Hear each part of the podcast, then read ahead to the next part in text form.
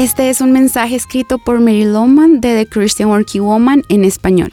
En los episodios de esta semana te he animado a estar contento y aceptar tu forma de ser. Hemos aprendido a apreciar la creatividad que Dios ha tenido con nosotros y a la vez a nunca conformarnos con el lugar en donde estamos. Y si lo tuviéramos que resumir en una frase, sería acepta, pero no te acomodes.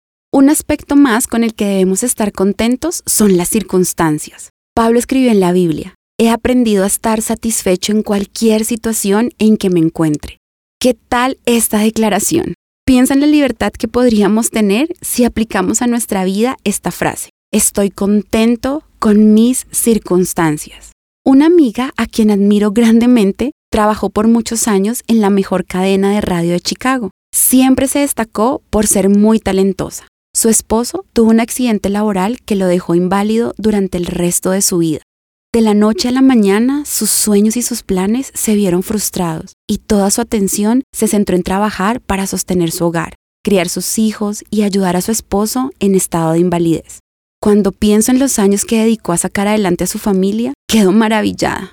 Nunca se quejó, siempre tuvo buena actitud.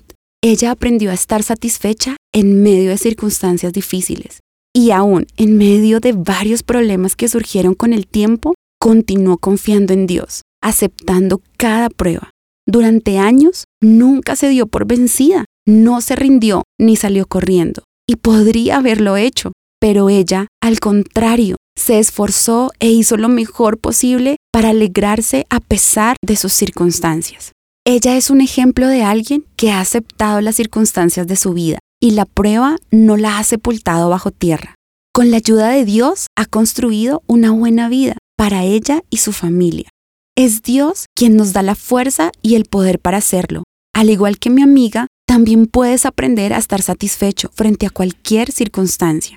Es Dios quien nos da la fuerza y el poder para hacerlo. Al igual que mi amiga, también puedes aprender a estar satisfecho frente a cualquier circunstancia.